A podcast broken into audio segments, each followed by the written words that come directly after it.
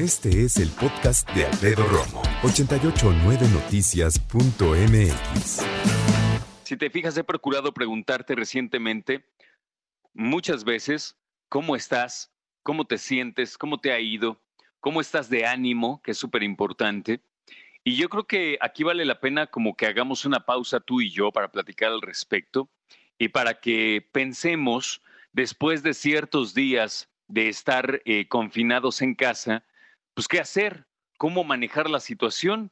Yo te platicaba que apenas mañana jueves vamos a cumplir una semana de transmitir en vivo desde esta casa que es tu casa, mi casa, y que pues estamos haciendo un esfuerzo grande como estación para frenar el contagio de coronavirus. Esa es la única razón por la cual nosotros estamos transmitiendo ahora desde casa, para cuidarnos y para cuidarte, que es lo más importante. Así que hay que tomar la cosa con mucha filosofía y apertura. Yo reflexionaba hoy, fíjate, reflexionaba hoy y pensaba y decía, si no fuera porque estamos bajo la amenaza del COVID-19, que es una nueva cepa de coronavirus, pues estaríamos todos, entre comillas, contentos en decir, oye, ¿qué más quisiera yo o qué más hubiera querido yo que poder transmitir este tu programa desde la comodidad de mi casa, ¿no? Imagínate qué maravilla. Imagínate qué maravilla eh, formar parte de las líneas de una empresa y que te digan, ¿sabes qué? Vete a tu casa, quédate con tu esposa o tu esposo, quédate con tus hijos, nada más mantente conectado, vamos a trabajar así. De hecho, digo, uno puede trabajar eh, en pijama, puede trabajar en su cama si quiere, para aquellos que pueden. Ah, y en realidad es como un sueño esto de estar trabajando desde casa, el teletrabajo que ya le llaman, ¿no? El home office. Pero por otro lado, no lo estamos entendiendo así porque estamos bajo, ya te digo, la amenaza del COVID-19 y que es una enfermedad que para muchas personas puede ser devastadora y puede llevar incluso a la muerte.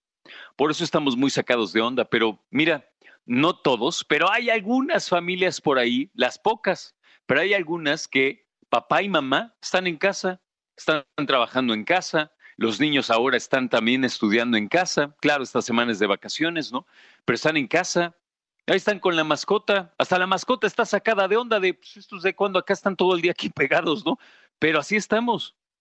Puedes pedir de comer, puedes pedir que te lleven el supermercado, no tienes que salir, del coche ni quien se acuerde, yo la neta ni lo extraño, ni lo quiero, no traigo cartera, no traigo mi teléfono en las bolsas, no traigo ni cambio en las bolsas, es más, no traigo ni cinturón en mis jeans hoy, ¿no? Estamos viviendo una situación que aquellos que podemos, lo podemos tomar de la mejor manera.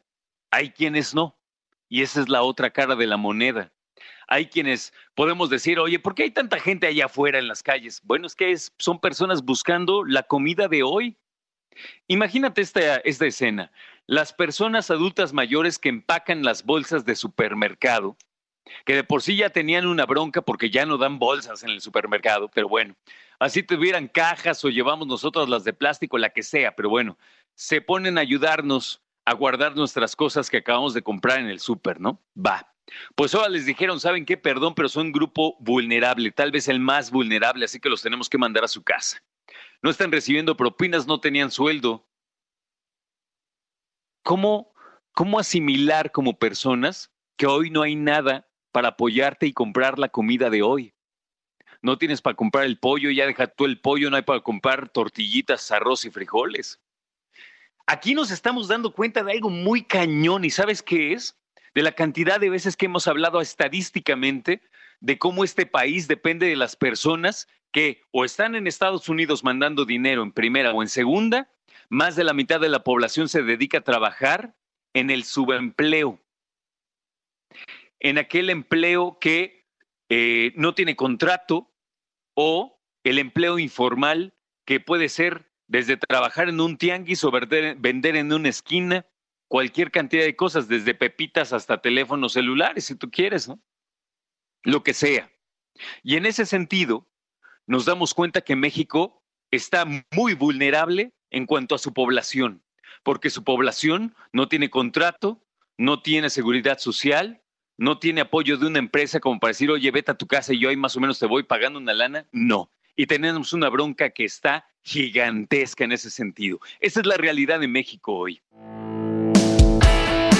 Escucha a Alfredo Romo donde quieras, cuando quieras. El podcast de Alfredo Romo en 889noticias.mx.